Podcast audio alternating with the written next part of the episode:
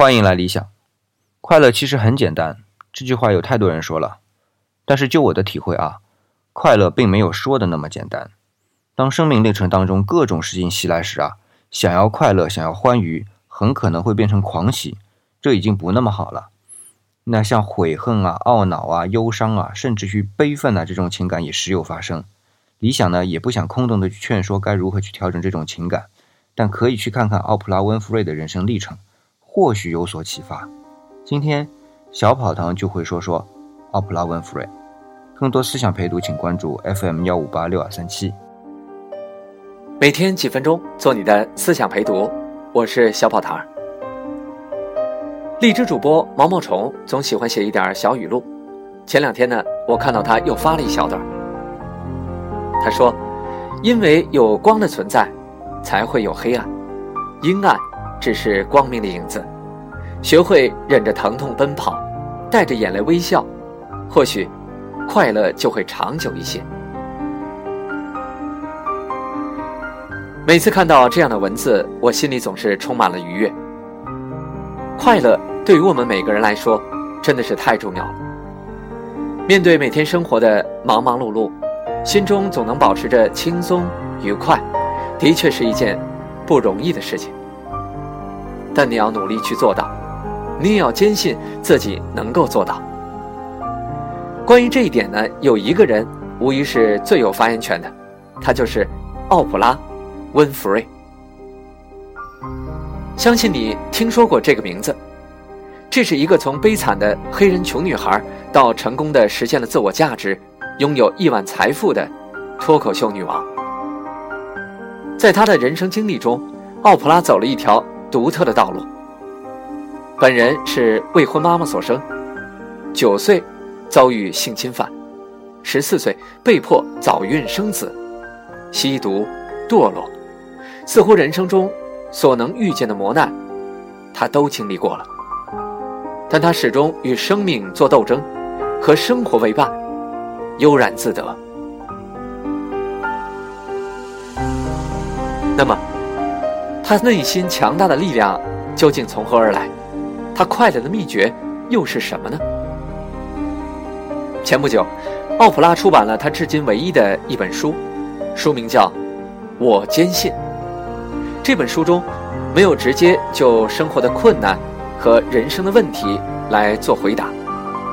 而是分享了他自己生活中喜闻乐见的一些小细节，很有启发。比如接下来我想跟您分享的这一小段文字，就谈了他对于欢愉的看法，对于快乐的认识。他认为欢愉是一种有回馈的能量。在书中，他这样说道。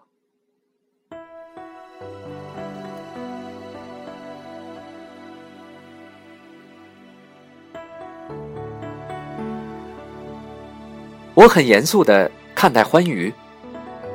我工作努力，玩的开心。我相信人生的阴阳和谐。即使拥有的不多，也不能阻止让我开心。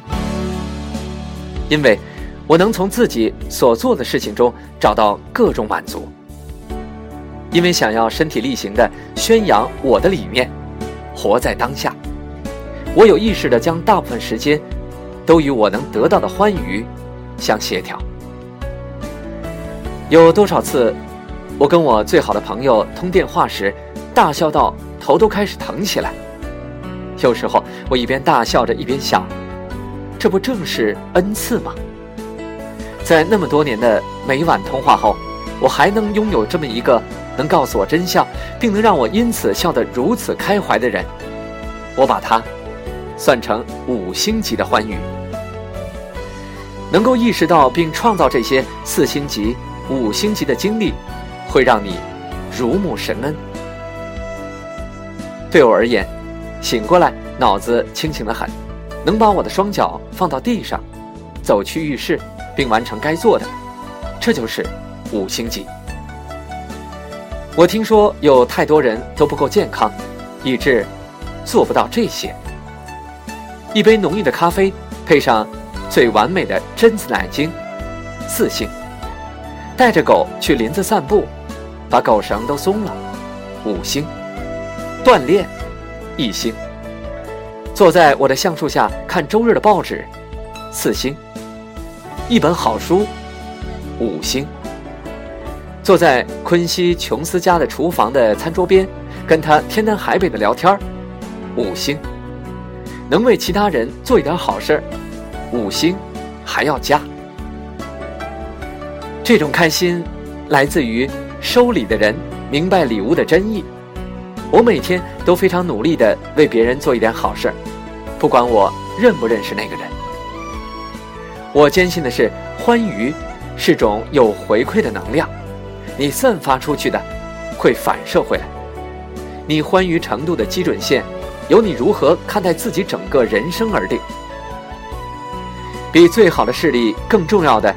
是你内心的事业，你甜蜜的灵魂会在你一生中耳语着给予你指导和恩典，那才是真正的欢愉。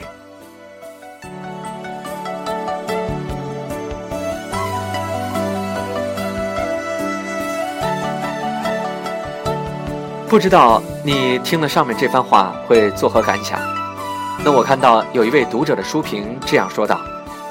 在快节奏的生活里，我们时常会非常在意物质的享受和积累，很在意功名利禄在人生中的重要性，却忘记了与你自己对话，忘了问你自己快不快乐，忘了去看一看周围的人是不是快乐，忘了看一看来时的路上那些花花草草是否也快乐。这本书给了我们一些思考和参考。人坚信的事情一定会发生，这份信念是值得你好好珍藏的。奥普拉告诉了我们，一个快乐的人生需要有很多美好的坚信。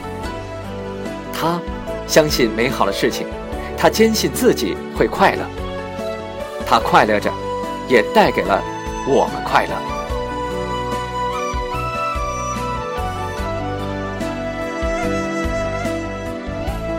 如果您感兴趣的话，也可以找一本《我坚信》去读一读，希望对你能有所帮助。愿我们所有人都能找到属于自己的快乐。好了，今天我们就聊到这儿。每天几分钟，做你的思想陪读，小宝儿，下次再和您接着聊。不要忘了，要快乐呀！